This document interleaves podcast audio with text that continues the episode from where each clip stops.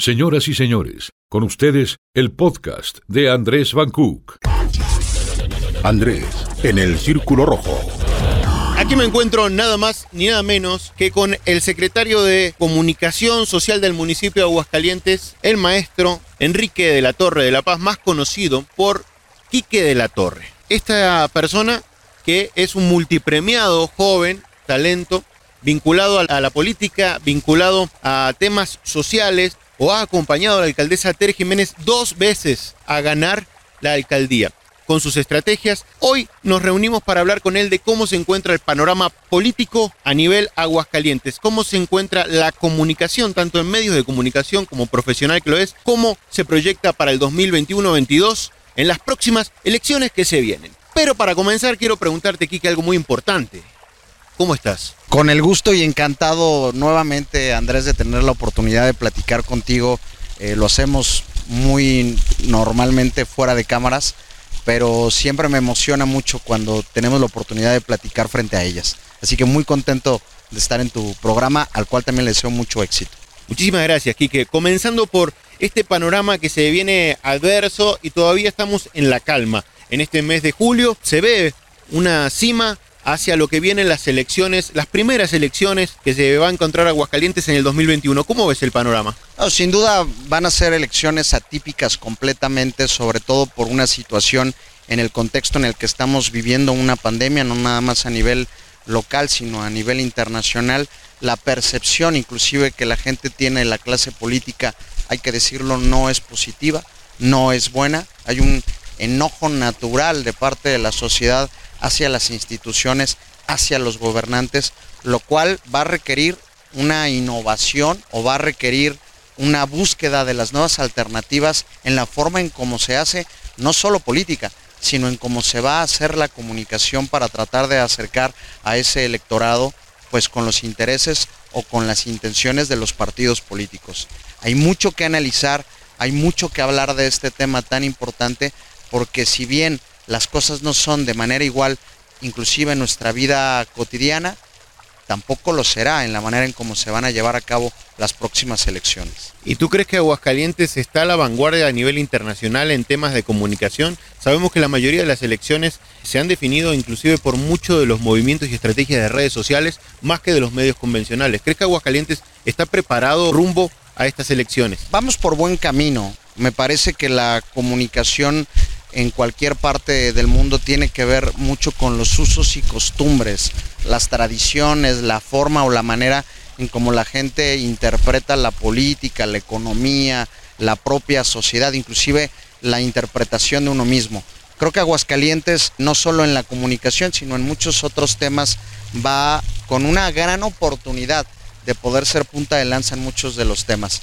Yo, en lo personal, de lo que yo conozco, te puedo decir que la comunicación que se maneja en el Ayuntamiento de Aguascalientes, al menos en los estándares a nivel nacional, está considerado como una de las mejores plataformas de comunicar de manera responsable y de manera eficiente hacia con los ciudadanos. Si partimos de ese concepto, te puedo decir que vamos por buen camino.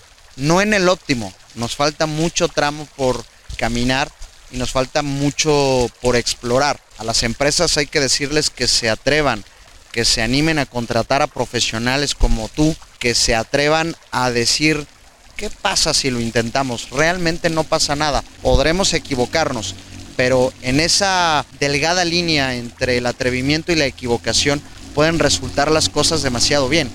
Hoy por hoy en la pandemia es una gran oportunidad para los comunicadores, para los estrategas, para los mercadólogos, realmente de dar a conocer de lo que están o de lo que estamos hechos es una gran oportunidad para poder ayudar a que la economía o la clase política se reactive de la manera más rápida posible y de la manera más eficiente también. Y en tu visión, eh, estando ya dentro del ayuntamiento de Aguascalientes, ¿cómo ves el panorama en, en este momento histórico tan competitivo donde tenemos un gobierno que viene del partido Morena, que era un partido nuevo? ¿Cómo es que va a ser esa batalla comunicativa entre el PAN y un Morena que hasta ahora no existe. Sí, bueno, podemos partir inclusive de las diferentes coyunturas o de las diferentes radiografías que se han estado generando en números, porque al final es de ahí de donde tenemos que partir. En Aguascalientes a Morena es el estado en donde menos lo califican de manera positiva. Sin embargo, ahí está, y está por encima de otros partidos políticos. Creo que Aguascalientes es una ciudad, es un estado que tiene un comportamiento muy interesante sobre la persona que va a ocupar la posición de una candidatura por X o Y partido. ¿Qué quiero decir con esto? Quiero decir que en Aguascalientes hay una cultura política en donde valoran, analizan realmente el candidato más allá del partido. Si bien es cierto, en los últimos años se ha generado una tendencia entre el Partido Acción Nacional o el Partido de la Revolución Institucional, no olvidemos que Morena sacó una votación histórica en las pasadas elecciones, porque Andrés Manuel estaba en la boleta. Ganó diputaciones locales, ganó diputaciones federales, ganó inclusive la representación de poder estar en el Senado. Hoy por hoy lo califican no tan bien, pero sin duda en Aguascalientes se mantiene como la segunda fuerza política. ¿Cómo lo visualizo yo? Como un gran reto, no solo de los gobiernos, sino de los partidos políticos, de poder demostrar que la comunicación política y el acercamiento con la sociedad ya ha cambiado totalmente. Ya no solo basta con generar un spot, ya no solo basta con generar un buen espectacular, la comunicación ya está en otra faceta. Y recuérdalo, todo, absolutamente todo comunica. Entonces tenemos un gran reto, los que nos dedicamos a esto, y tienen un gran reto, los, inclusive los, los políticos o los que van a estar participando, de saber de qué manera van a poder generar este engagement o este eh, gancho de manera natural del el votante con el partido político. Platicando con Eder Guzmán, el diputado de Morena, una de las figuras así que ha estado más mediática de Morena, decía algo que me llamó la atención y esto habla un poco de quizás lo peligroso que podría ser lo mismo que es no tener a Andrés Manuel en una próxima boleta, pero él también veía como una ventaja no tener a Tere en la próxima boleta del 2021. ¿Qué crees que deban hacer los políticos para enfrentarse a eso que quizás no estén preparados? Tú como comunicador, ¿los ves demasiado seguros contra un Morena que quizás sale a dar el golpe, aprovechando, como dice el diputado, el hecho de que Tere no está en la boleta y aún no se han dado cuenta porque tienen un exceso de confianza? Yo creo que la elección del 2021 va a ser una campaña donde vamos a tener la oportunidad de tener cuadros relativamente jóvenes de percepción, así los llamo yo. ¿Qué quiere decir que no son tan conocidos socialmente? Anteriormente, digamos, en los últimos 30 años, estamos acostumbrados a decir, siempre los mismos, ya cámbienlo, es el diputado federal, ahora quiere ser senador, el senador ahora quiere ser gobernador. Parece que en el 21 se va a tener la gran oportunidad de conocer esta nueva generación de políticos jóvenes con nuevas ideas, con nuevas oportunidades. Yo celebro inclusive que ni esté la alcaldesa Tere Jiménez y que no esté el presidente, porque eso va a generar que la sociedad pueda analizar de manera efectiva cuáles son los requisitos que como ciudadano busca o espera en su candidato o a quien quiere que representen.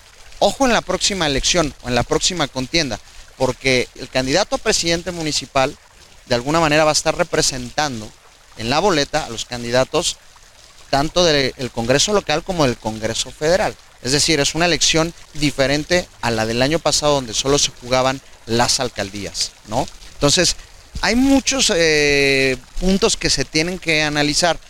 Eh, en concreto, yo celebro que ninguno de los dos estén en la boleta, celebro que sean nuevos perfiles y celebro que la gente va a tener la gran oportunidad de decidir entre varios partidos políticos cuál es la opción pues que a ellos les simpatiza o les genera más confianza. He escuchado comentarios, aparte de conocer los premios que has ganado, de que te han buscado hasta federalmente, te quieren de parte de los partidos para que vayas nacionalmente a representarlo porque has llevado a, Tere Jiménez junto con, con, todo lo que representa esta doblemente alcaldesa que ha hecho un papel reconocido socialmente. ¿Cómo te ves de cara a enfrentarte a que posiblemente lo que todo eh, el mundo comenta en Aguascalientes, que Tere vaya a ser la próxima gobernadora. Es un desafío como comunicador porque ya no es la alcaldía, es estar enfrentando un nuevo panorama. ¿Se están preparando? ¿Te estás preparando como comunicador? Bueno, eh, institucionalmente mi respuesta debe de ser de la siguiente manera. Debo contestarte diciéndote que estamos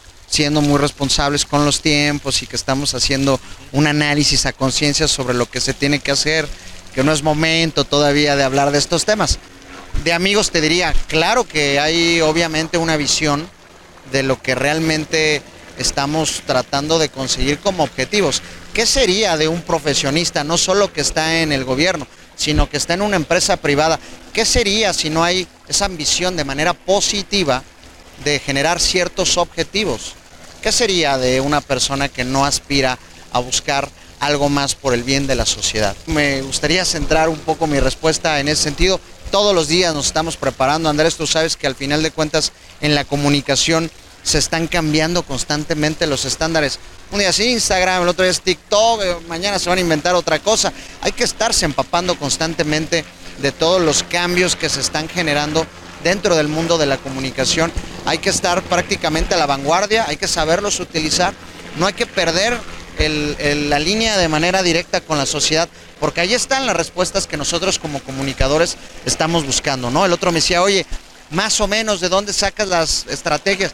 Bueno, yo platico con la gente de los mercados, platico con la gente que, eh, los, eh, los taxistas, los boleadores, ahí están muchas de las mediciones. No están necesariamente en las encuestas, están realmente en el, en el palpitar o en el sentir de la propia ciudadanía. Y ahora una pregunta un tanto más personal quizás de la percepción de comunicador. ¿Qué tan sencillo, qué tan medianamente complicado o qué tan complicado es llevarle la comunicación a Tere Jiménez? Sin duda tiene su complejidad, no por ser Tere Jiménez, tiene su complejidad porque la alcaldesa tiene una gran responsabilidad ante la sociedad. Es una persona que trabaja 24 horas, 7 días, se levanta muy temprano y se duerme muy tarde. Y todo el tiempo está trabaje, trabaje, trabaje. Eh, con todo respeto para la alcaldesa, bueno, tú sabes que no tiene ahorita un compromiso, digamos, de familia. Entonces todo el tiempo se lo dedica a la administración pública. Por eso te hablaba de qué tan fácil o qué tan difícil, porque se le ve una alcaldesa que no tiene un stop, o sea, que no para. Entonces, al no parar, a ustedes como, como equipo, me quiero imaginar que los debe demandar de lunes a, domingo, Totalmente. estar eh, hasta en Navidad preocupados. Hay una exigencia de parte de la alcaldesa y es algo que yo también celebro. Cuando tengo la oportunidad de platicar con algunos jóvenes o en algún foro, yo les digo, deben de sentirse muy orgullosos de que tienen una alcaldesa que realmente trabaja y que realmente está preocupada por las necesidades de la sociedad. Va en la camioneta y le está hablando al secretario de Servicios Públicos, le está hablando al secretario de Desarrollo Social, hoy está sucio aquí, hay un contenedor, la luminaria no sirve, tal.